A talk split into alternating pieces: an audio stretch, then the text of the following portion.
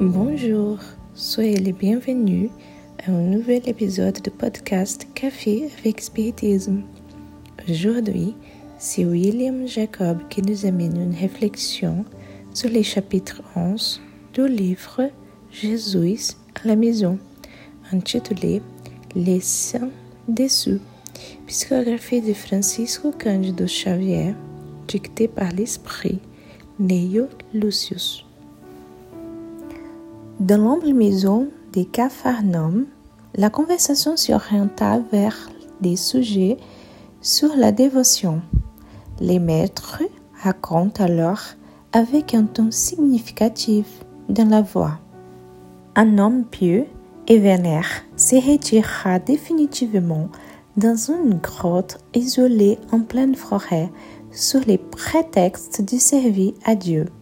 Il y vivait entre ses prières et ses pensées qu'il y considérait comme irrépréhensibles et croyant qu'il s'agissait d'un saint Messie, les peuples commencent à l'y révérer avec un profond respect.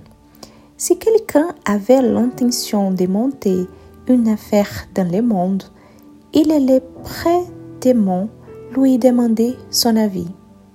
Fasciné par la considération des autres, les croyants y stagnant dans son adoration son travail, estimaient qu'il devait régler le monde des vies de tous ces gens dans le but respectable de conquérir le paradis. Si un travailleur de bonne foi lui demandait son opinion sur un projet de travail commercial, il s'y montrait scandalisé. C'est une erreur. Haute soif de gain qui coule dans tes veines. C'est une ambition criminelle. Viens prier et oublie la convoitise. Si un jeune homme quelconque lui demandait son avis sur les mariages, il répondait triste. C'est absurde. La chair est en train de soumettre ton esprit c'est de la luxure. Viens prier et consommer ton péché. Quand un autre compagnon lui demandait conseil sur une charge élevée dans l'administration publique, il s'exclamait affligé. C'est un désastre. Écarte-toi de la passion pour les pouvoirs. C'est de la vanité et de l'orgueil. Viens prier et vaincre tes mauvaises pensées. Si une personne de bonnes intentions lui demandait ce qu'il pensait d'une fête de la fraternité qu'il projetait d'organiser, il répondait fâché. C'est une calamité. La joie du peuple est dérèglement. Fuis les désordres, viens prier et soustrais-toi de la tentation. Et ainsi, à cause de l'immense autorité dont les saints étaient revêtus, toute personne qui les consultait s'attristait irrémédiablement et venait partager son oisiveté dans la solitude en paralysant totalement son âme. Toutefois, les temps que tout transforme vit venir jusqu'où paresseux adorateurs la mort du cœur physique tous ses disciples lui criaient au ciel et lui-même pensait que la tombe. Il irait directement au paradis. Toutefois, il fut très étonné d'être conduit par la force des ténèbres vers le terrible purgatoire des assassins.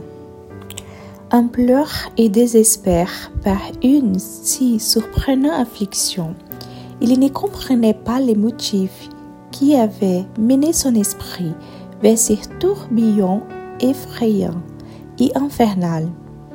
Précisons que même s'il n'était pas une meurtrier comme un certain, là, il était considéré comme un tueur, le courage et d'espoir chez de certaines des frères de l'humanité. Jésus s'y tue, et Jean, plein d'admiration, s'exclame Maître, je n'aurais jamais imaginé que la dévotation excessive mènerait quelqu'un à une si grand malheur.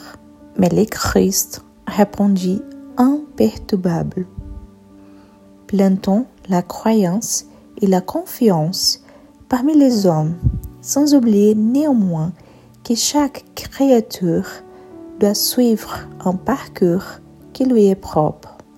La foi sans œuvre est une lampe éteinte. N'oublions jamais qu'un découragement les autres à faire le bien, nous commettrons un grand péché envers le Seigneur tout-puissant et compatissant. Quel beau message de Neo Lucius. Nous devons comprendre qu'il est possible d'être une meilleure personne dans les différentes occasions de la vie, que ce soit dans les services commerciaux, dans les mariages, dans l'administration publique ou dans les célébrations fraternelles. C'était dans la leçon. Mais nous pourrons en ajouter beaucoup d'autres. Tout dépend de la façon dont nous traitons notre situation. Les messages attirent notre attention sur l'idolâtrie car être idolâtré n'aurait pas toujours les meilleures directives.